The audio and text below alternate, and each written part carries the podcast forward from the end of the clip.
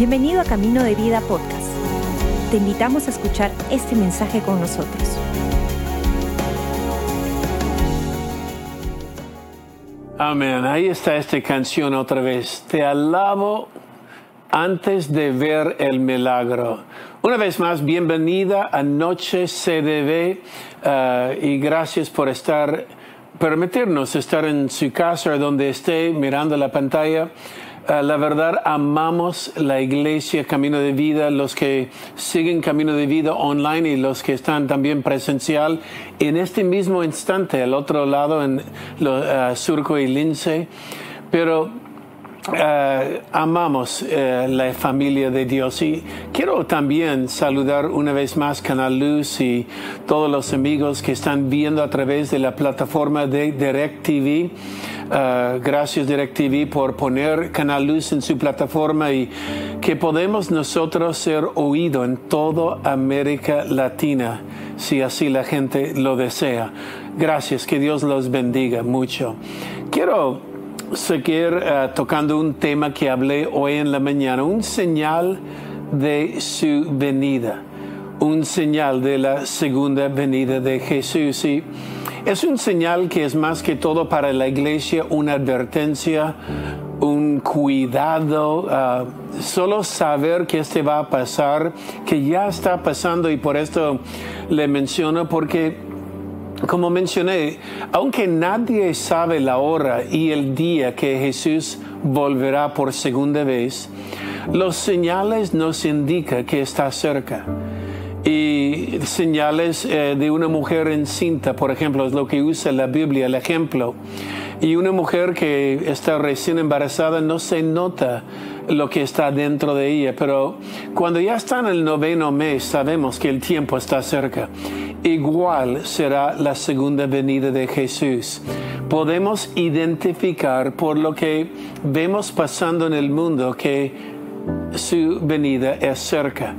Ahora, la Biblia dice en Mateo 24, cuando los discípulos preguntaron a Jesús sobre su venida, uh, querían saber de los últimos días, el fin del mundo y la venida de Jesús, pero Jesús responde una, unas palabras curiosas y lo que vemos hoy día, primero le leo, solo el verso 9, Mateo 24, 9, dice, entonces os entregarán a tribulaciones y os matarán.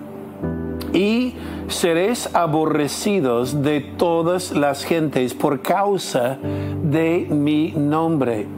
El verso 10, muchos tropezarán entonces y se entregarán unos a otros y unos a otros se aborrecerán. Quería marcar hincapié en esta palabra aborrecer. Aborrecerán, el mundo te va a aborrecer simplemente porque eres cristiano.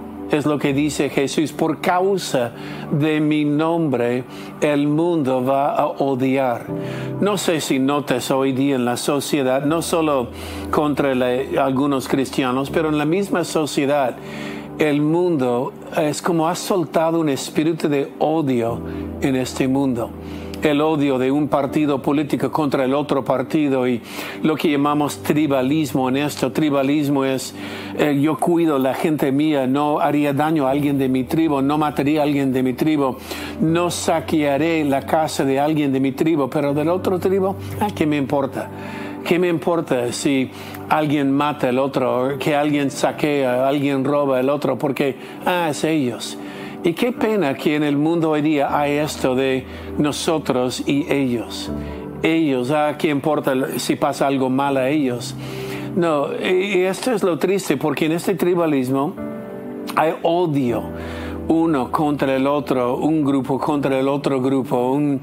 ya no existe la tolerancia. Había un tiempo que podemos estar de acuerdo de estar de desacuerdo era posible tener un, aunque estamos de acuerdo que hay un desacuerdo, pero vamos a comer algo, vamos a tomar un café. Seguimos siendo amigos. Qué pena que se ha perdido esto en el mundo de hoy. Pero no solo dice, serás aborrecido de todo por causa de mi nombre.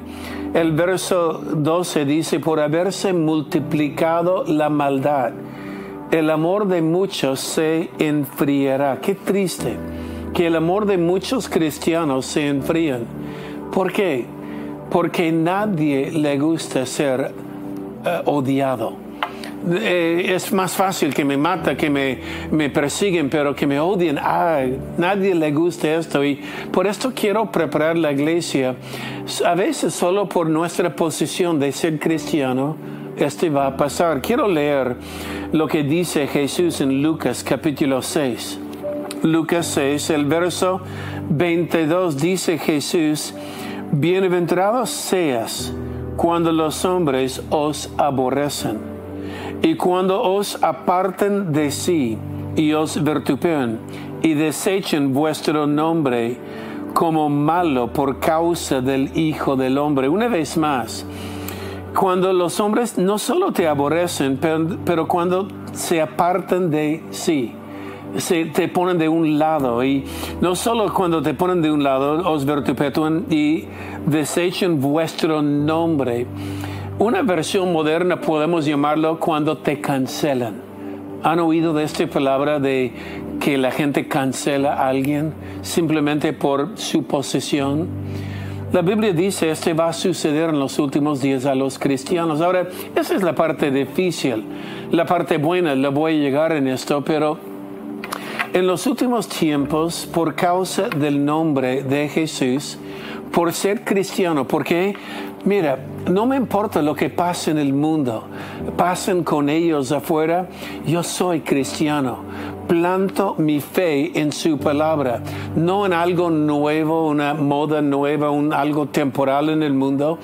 La Biblia dice los cielos y la tierra pasen, pero su palabra nunca pasa. Por eso me pongo firme en lo que Dios dice en su palabra y por ello me van a aborrecer porque creo en la familia, creo en sanar personas, creo que Dios es bueno. Eh, literalmente dice, porque quieres ser bueno, te van a odiar porque no quieren hacer lo bueno. Pero igual hacemos lo bueno. Ahora esta es la parte difícil. Y vemos que el mundo está herido, el mundo está cayendo más y más, como dice Mateo 24, 12, por haberse multiplicado maldad el amor de muchos enfriará. Qué triste. En otras partes del mundo va a seguir siendo mal y más mal. Mal y más mal. Hay un dicho de un señor Rashid que hizo mención de esto. Él dijo, mi nieto anduvo en camello. Mi abuelo anduvo en camello. Yo camino en un Mercedes. Mis hijos van a manejar Land Rover pero mi tartanieto va a caminar en camello. Lo que está hablando esto es el ciclo. En otras palabras, escucha, tiempos difíciles crean hombres fuertes. Hombres fuertes crean tiempos fáciles. Tiempos fáciles crean hombres débiles. Y hombres débiles crean un mundo eh, débil, un mundo difícil.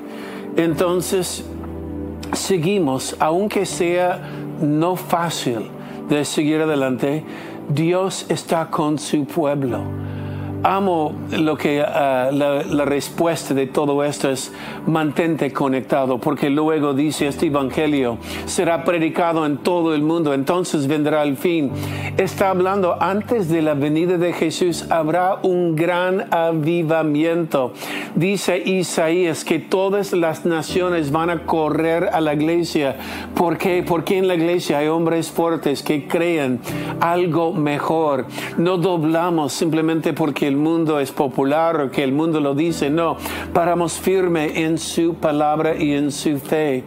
Y la Biblia dice, por hacer esto, creeremos un mundo bendecido. Isaías 2, naciones van a mirar diciendo, ya, yo no quiero esto. Mira, si te cancelan en el mundo, bienvenido a la iglesia. Aquí te vamos a restaurar, te vamos a amar. Y, y Dios sabe esto. En los últimos días la iglesia va a ser gloriosa. Yo quiero ser parte de esto. ¿Cómo podemos cuidarnos? Yo uso un ejemplo y lo vuelvo a repetir de la Biblia dice que el león es como el diablo es como un león rugiente que busca quien puede devorar. Este me dice que el diablo puede devorar a algunos. Y devorar el diablo destroza. Si usted fuera pastor como yo, los años que tengo caminando en Cristo, he visto lo que el diablo puede hacer con un matrimonio, con un joven. Lo he, he visto cómo lo destroza. ¿Y cómo busca el diablo quien puede devorar? Bueno, él es un león rugiente. ¿Qué quiere decir esto? Si usted ha visto las películas de National Geographic cuando eh, los leones van de caza en África, eh, siempre cuando ve esto eh, hay una manada. ¿Y qué busca el león? Busca un animal separado de la manada. Porque si el león ve a alguien separado de la manada, un débil, un enfermo, un distraído por ahí, eh, en la manada no puede atacar al león, pero busca uno que está solo. ¿Cómo podemos cuidarnos en los últimos días? Mantente conectado. Quédate en la manada, quédate plantado en la iglesia, porque la luz del mundo siempre va a vencer la oscuridad. Jesús te ama y Él desea que camines con Él y en el mundo, aunque el mundo aborrece, el amor siempre vence el odio. Y como la Biblia dice, Dios ama el mundo, aunque el mundo es complicada, es difícil amar este mundo, es difícil amar lo que pasa en el mundo. Pero de tal manera Jesús ama el mundo que dio su vida por ella. El autor de Hebreos llama esto una contradicción. La contradicción es esto. ¿Cómo puede Jesús perdonar los que le clavaron a la cruz? Perdonar los que le latigaron, los que eh, lo estaban burlando de él. ¿Cómo pudo decir, Padre, perdónalos? Es por el amor puro que siempre vence el odio y que siempre vence la oscuridad. Mantente conectado a Dios, a la familia de Dios en la manada y vamos a ver y ser parte de un gran, gran avivamiento en la tierra. Mira, si has conectado hoy por la primera vez, que Dios te bendiga. Sabemos que el mundo hoy es complicado, pero Dios te ama y créame, la vida cobra sentido cuando caminamos a su lado. A veces decimos, pero si Dios me ama, ¿por qué mi vida es tan difícil? ¿Por qué la vida es tan complicada? Recuerda, Dios no es el problema, Él es la solución. Y si nunca has dejado un espacio en tu vida para que Jesús entre, yo le animo, ¿por qué no lo haces ahora? La Biblia habla de una oración y esta oración ha transformado millones de vidas, millones y millones de millones de vidas, simplemente porque dicen, Señor, yo creo en ti y yo quiero darte lugar en mi vida. Yo no quiero caminar en este mundo que es arena movediza quiero caminar contigo. Si nunca has hecho esta oración, ¿puedes hacerlo conmigo en este momento? Ahí donde estás, cierra tus ojos y voy a hacer una sencilla oración. Yo le invito con sinceridad, escuche la palabra y repita esta oración conmigo. Ahora mismo, hazlo. Padre nuestro que estás en los cielos, hoy día, yo quiero abrir mi corazón a Jesús. Señor Jesús, yo creo en ti y yo sé que has muerto por mí. Perdóname por mis pecados. Y entra ahora en mi corazón. Hazme un hijo tuyo y enséñame Jesús a vivir por ti el resto de mi vida. En el nombre de Jesús. Amén. Gracias por acompañarnos. Esperamos que hayas disfrutado el mensaje de hoy. Si deseas más información, síguenos en nuestras redes sociales o visita caminodevida.com.